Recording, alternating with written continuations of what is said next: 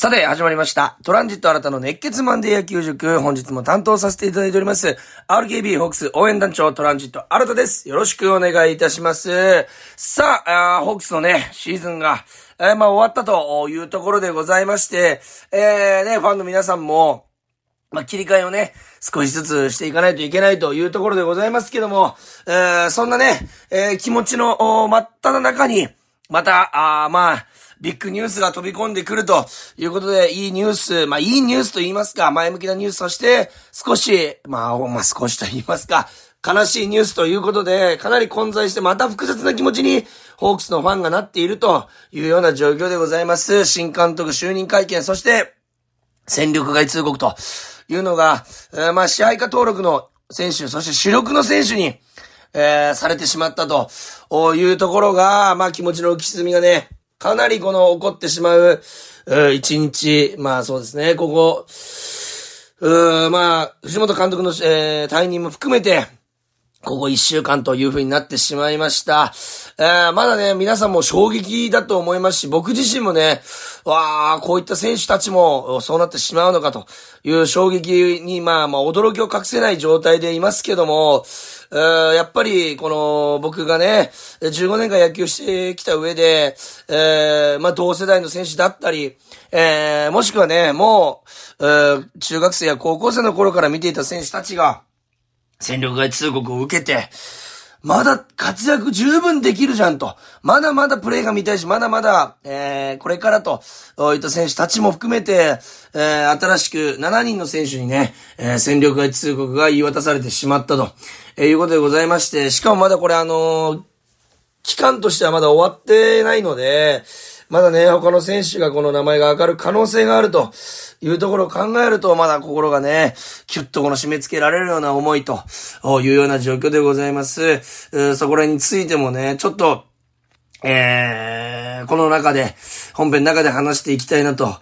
いうふうに思いますし、改めてプロの世界が厳しいんだなと。さらにそこで残って活躍している選手たちって、とてつもない選手だなと。同時にそっちにね、再びリスペクトと言いますか、とてつもない場所でプレーしてるんだなと。えいうところは再認識させられるような、えーまあニュースでございました。えそこら辺も含めて、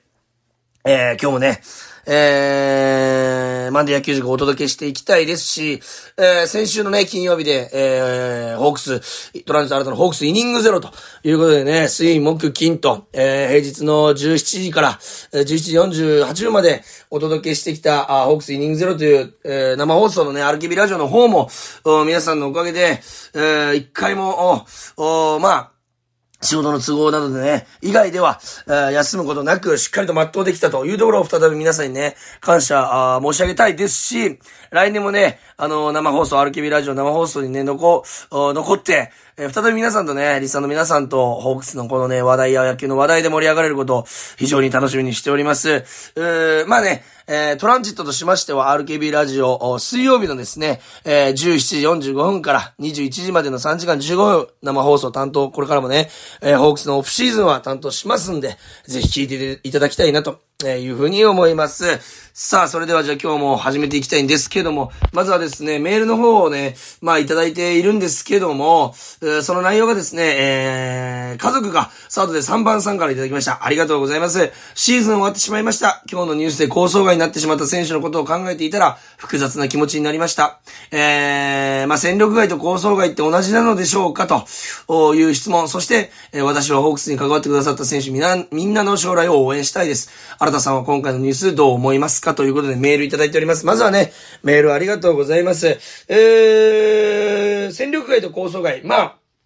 意味合い的と言いますか、結果、あ通告としては、えー球団の中には入れないという意味に関してはまあ同じなんですけども、まあ俗に言うね、えー戦力外とは違って球団側もそちらをね、配慮と言いますか、やはり言葉をしっかり選ぶ、そのぐらいね、あの、活躍した選手たちだったんじゃないかなというふうに思います。戦力外というのは、もう戦力としていらないよと。えーいうような意味に皆さん聞こえてしまうと思います。ただまあ、ただ構想外ということになると、まあ力はあって、そして能力のある選手たちなんですけども、方針と言いますか、ホークスの方針、えー若手をたくさん使ったりだとか、ちょっとね、もうたくさん使った、あ選手としてね、えー使わせてもらって、ただそこで結果が出なかったからというような意味も、まあ含んでるんじゃないかなと、他の球団に行けば、戦力になる、なり得るような逸材ですよということを示してるんじゃないのかなというふうに僕はね、心のどこかで、えー、心の中、どこかというか心の中でね、そう思いつつニュースを見ておりました。えー、今日のね、今回のね、この構想外のニュースについて、えー、中でね、しっかりと喋っていきたいと思いますんで、えー、ぜひ聞いていただきたいなというふうに思います。えー、メールありがとうございます。えー、そしてもう一つですね、えー、こちら、あ飯塚市のボーイさんからいただきました。ありがとうございます。えー、今日の構想外のニュース、とてもびっくりしました。えー、ホークスでたくさん活躍された選手はもちろん、今からという若手にも、通告がされるのはとても悲しく思いますし、非常に苦しい気持ちでいっぱいです。ただ、プロ野球の厳しさがより分かったニュースでもありました。あ戦力外について新田さんはどう思うのか聞かせてくださいといただいております。飯塚市のボーイさんありがとうございます。えー、同じくね、中で説明したいというふうに思いますし、えー、同じくね、心がキュッと、おまあ、閉まってしまった、きつくなってしまったあシーンでございました。上林選手のね、えー、会見もね、少し見させていただいたんですけど、報道陣に対しての会見というか、コメントもね、見させていただいたんですけども、まあでも非常にね、次に切り替えてるという表情もしておりましたし、これからにもね、期待したいなと。何より1995年世代、えー、僕と同級生の世代でございまして、2013年ね、高校野球、高校野球を甲子園を沸かした選手、同じく甲子園を目指していた僕としては、えやはりこういった選手がいるんだというところを非常にこの、なんていうか、うー夢を見させてもらった選手でもありますので、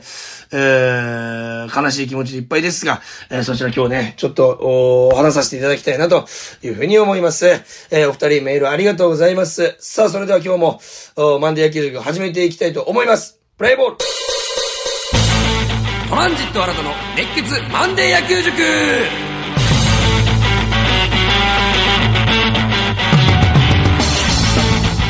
さあ、それでは本編始めていきたいなというふうに思います。まずはですね、えー、藤本監督に代わりまして、国母新監督が誕生ということでございまして、これはね、ホークスにとって、まあ、藤本さんがね、こう2年間、こう、指揮を取られて、その辞めるといった会見の時には、やはりやっぱこの寂しさというのはもちろん、こう、感じたところではありました。ただもうね、前を向くしかないというところでございまして、えー、入団、あまあ、監督就任会見と、えいうのも行われましたし、まあその中でね、王監督も一緒にこの、就任会見の場にいらっしゃいまして、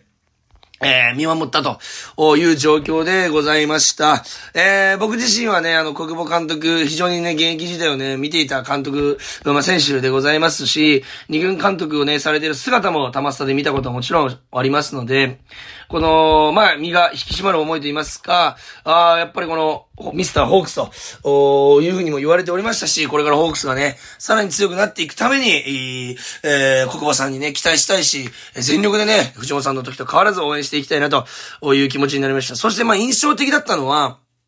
あの、言葉の中に、美しいチームを目指していくと、おいう方針を打ち出したと、おいうところがありまして、美しいチームと、お美しさ美意識が、え今、ホークスには欠けているんだということをおっしゃっておりました。えー、これをね、まあこの言葉をお借りしますと少し違和感を感じているところが強い、勝つというのは大切だと思いますが、美しさ、美意識と言ってもいいと思うが、そこが欠けているんじゃないかと思うと。えー、今回の就任にあたり共に、えー、歩む首脳陣、選手たちといかに美しくあるかということを、お互いの共通認識として持ち合わせながらチームを作っていきたいと思いますと。いうふうに、えー、おっしゃっておりました。そして、プレイの中で言えば、凡事徹底のも美しさの一つ。例えば、全力疾走をしなければならない時に、子供たちからなぜ走らないのと聞かれることって美しくないとかね、と、やっぱり見られる商売、ファン目線、意識を持った方がいいと思うという言葉を残されました。そこが欠けていると。いうふうなことをおっしゃっておりましたけども、やはり、えー、国母監督っていうのは、まあ、規律も重んじますし、えー、ある程度、選手のこの意思というのも尊重しながら、ただ、あトップに立つ監督として、えー、規律をしっかりと重んじると、凡事徹底、えー、全力疾走もそうですし、えー、声かけ、だったりとか、えー、まあ、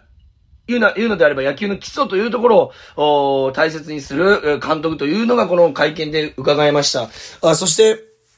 えー、まあ、なんと言いますか、ー柳田選手、近藤選手を軸とした主力は間違いないと。そこにどう他の選手がと、いうことをおっしゃっておりまして、えー、その中でこの美しさというのはどういった意味なんですかということをね、まあ、えー、聞かれた時に、それを言っちゃうと強制になると。だからあくまでもこの選手たちが考える中で、えー、美しい野球、例えば綺麗すぎる野球をしたいというような意味には僕は、あ思ってなくて、こう、なんて言いますか、見てて気持ちいい。例えば甲子園、高校野球って見てて皆さん気持ちいいですよね。全力疾走、そして、えー、まあ、えー、大きな声、気合、えー、そういったのが満ち溢れる。とにかく野球をやっていることに感謝、野球をやれているこのはつらつとしている状況、あの、選手たちに、この皆さんが抱くこの気持ちいい感情というのを野球ファン、プロ野球ファンの方が抱くような野球というふうに僕は認識しましたし、捉えました。そういった野球が、ホークスね、来年以降、まあ、さらにね、見れるんじゃないかということで、えー、期待が高まるような就任会見で、えー、ございました。えー、まあね、王監督が気づいた王イズムというのを継承したいというふうに言っておりましたけども、そのもとでね、プレイした国防監督でありますし、やっぱりキャプテンも務められて、えー、国防さんのね、現役時代を見ていたからこそ、まあ、どういった監督なのかなということは、本当にね、また二軍監督と一軍監督では違うと思いますし、えー、どういったえー、戦い方になるのかというのがね、非常に楽しみだなというふうに思います。もうフィニックスリーグに戻ってね、指揮を取られているということでございますんで、まあ多忙な中会見が行われたということでございますが、えー、秋に始まる秋季キャンプ、そしてもうもう一番近くで迫ってるのはドラフト会議、えー、そして、えー、来年のね、キャンプインと、え、開幕となっていく中で、もう一瞬でね、おえー、起こる、うまあ、イベントがたくさん、うんね、ありますんで、えー、その中で采配というのを見せていくというところでございまして、えー、まあ、ただ2軍のね、監督をされていましたから、えー、2軍調整していた選手や2軍で頑張っている選手、または2軍、えー、まあ、3軍、うん、そして4軍、そしてね、育成でね、頑張られている皆さんを、まあ、より知ってるのは、国母監督じゃないかなというふうに思いますんで、藤本監督の時もね、2軍の時からね、教えた、教えた選手というのが、のびのびと活躍しましたんで、そこにも期待したいなと。えー、いうふうに思います。またね、コーチ陣もね、ちょっと一新というか刷新されるようなので、えー、そこの、化学反応といいますか、というのをね、楽しみにしたいなというふうに思います。えー、皆さんもね、来シーズンの国防監督にね、期待して、たくさん応援していただきたいなというふうに思います。そしてね、メールでもいただいておりますが、あまあ、構想外、戦力外通告についてのお話に移りたいなというふうに思います。まずはですね、えー、7人の選手が、えー、構想外、えー、戦力外通告を受けたということでございます。えー、森唯斗投手、えー、加山投手、上林選手、えー、高橋淳平投手、古川投手、えー、久喜選手、佐藤直樹選手と、えー、いうことでございまして、なんと、この中にドラフト1が、お二方、高橋淳平、えー、投手と佐藤直樹選手と、いうことでございまして、ドラフト1位の選手も、やはりこうやって、えー、まあ、あ戦力外通告を受けてしまうと。いうことでございます。まずはですね、もちろん、えー、そしてあの、まずはですね、と言いますか、まあ、年齢がね、やはり改めてこの見てみますと、特に森投手なんか、加山投手なんかは、ずっとホークスをね、支えてきてくれておりまして、この二人なしには今のホークスっていうのは絶対ないので、この二人のね、年齢を聞いて驚くんですけど、まあ、31歳と、森投手に関しましては、えー、加山選手が34歳かな。あの、まだこの、もちろん、そのプロ野球の中ではベテラン、あ中堅からベテランの域に入ってきてるんでしょうけども、まだまだやれる選手ですし、体動いてますし、この見たいと思う選手だなと、改めて、えー、思いました。この7選手にね、もう来季の契約を結ばないと通告されまして、大幅なね、もう血の入れ替えというものが、行われたなというふうに感じました。まずはですね、2013年のドラフトに、えー、森優斗投手ですね、三菱自動車倉敷オーシャンズからホークスに入団されまして、これね、本当に入った時衝撃でした。1年目から58試合投げる投手がいるんだと、えー、いうふうな驚き、まあ、球団新記録となる、ななる7年連続50試合以上登板というのも果たし、本当に、えー、すごい投手っていうのをよく言われたんですけど、僕が一番すごいなと思ったのは、怪我がなかったというところですね。やっぱり、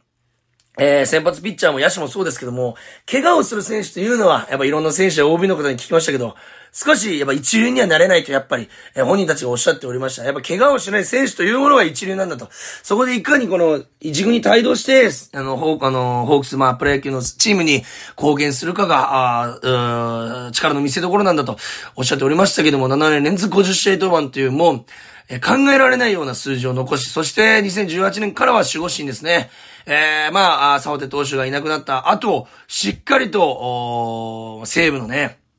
シチュエーションで出てきて、まあタイトルをね、最多セーブのタイトルも獲得しましたし、通算127セーブを上げたと。そしてね、えー、去年からは、先発に転向して、えー、まあ、えー、我々がなんかこう見てたことないような先発ピッチャーの形と言いますか。やっぱりこう、6イニング、7イニングというのをね、めどに、えー、ゲームを組み立てていくピッチャーがほとんどなんですけども、えー、森投手は本当、1球ずつ1球ずつ、丁寧に丁寧にリリーフや、抑えをやられていた時の、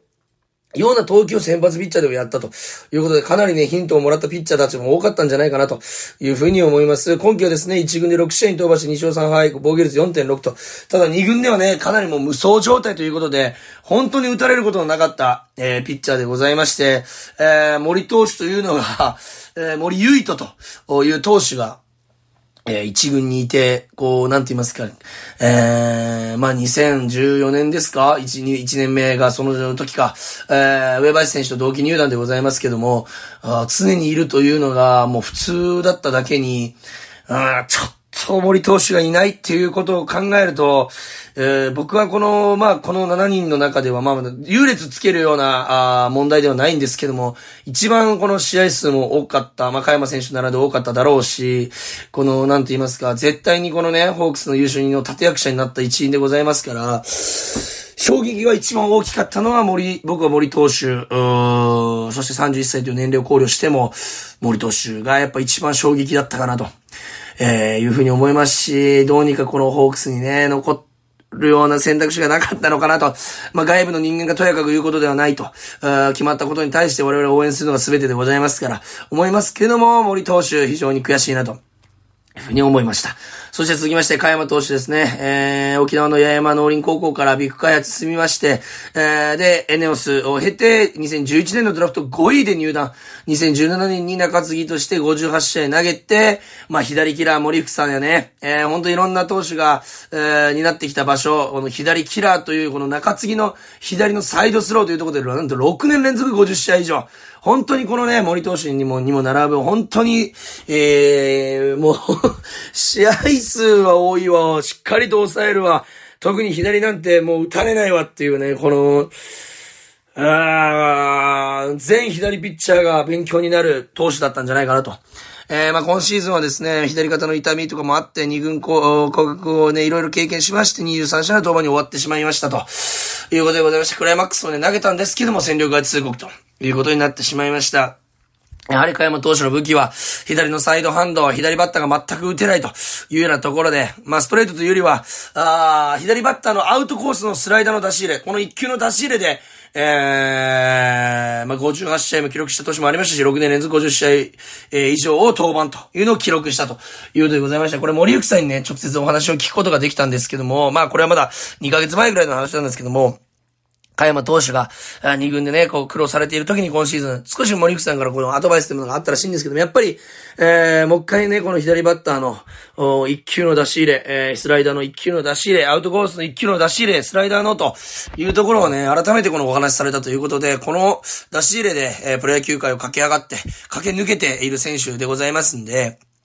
そこをもう一回見つめ直すよ。直すと、また加山さんの良さが出るんじゃないかということをね、森口さんおっしゃったそうですが、えー、ホークスでね、もうプレイする姿見れないってなるの、本当に悲しいなと、いうふうに思いますし、えー、あんだけの左を抑える率も本当に絶、相手が絶望して、代打を、右の代打を送る、その代打すら、右の代打を打ち取るというケース何度も見てきましたし、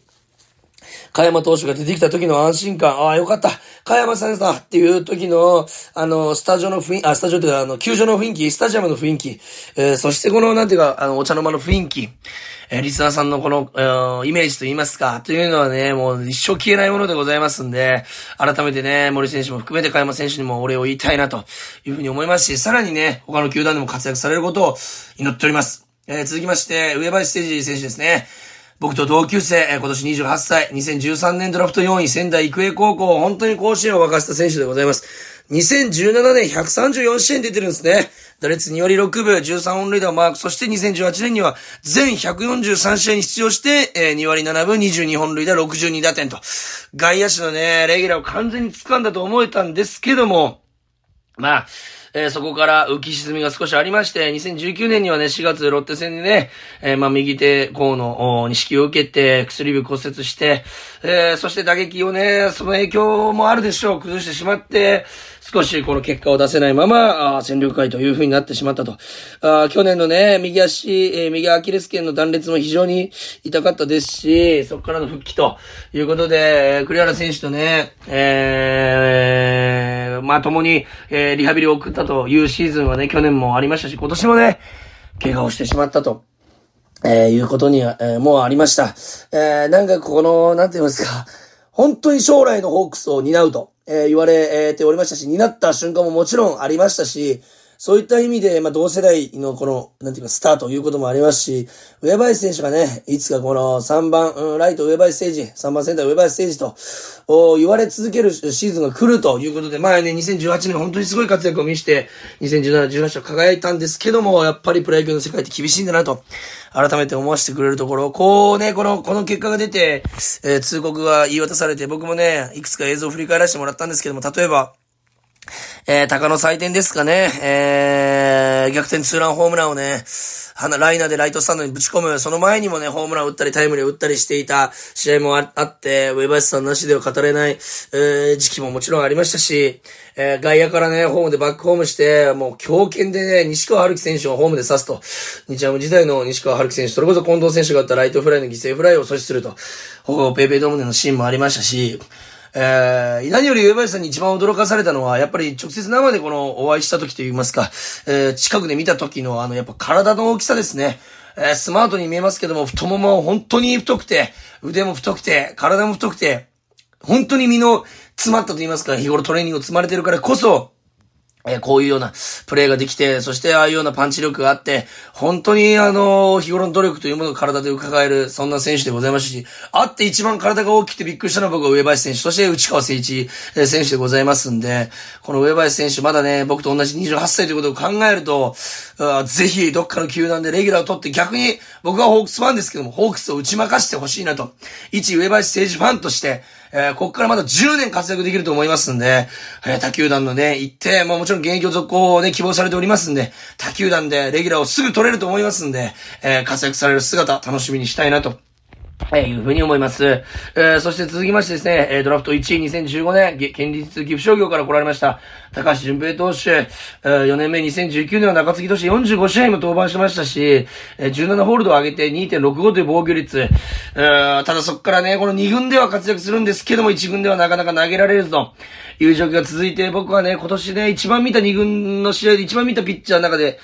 えー、一番、あ、見た中で一番良かったピッチャーがこの高橋純平投手。良かったと言いますか、一番球がうなってたと。いうことで、高橋純平投手がね、一軍に上がってくることすごく楽しみにしたんですけども、願い届かずということで、ドラフト1位、まあ、8年目の今週、えー、7年目かな、シーズンを終えて、えー、まあ、現役を、ホークスでの現役を終えたと、いうことでございまして、これもね、他球団の、えー、はね、本当に欲しいというふうに思いますし、えー、また大活躍してね、ホークス欲しかった。やっぱり、いた方が良かったと言われるような活躍を期待したいなと。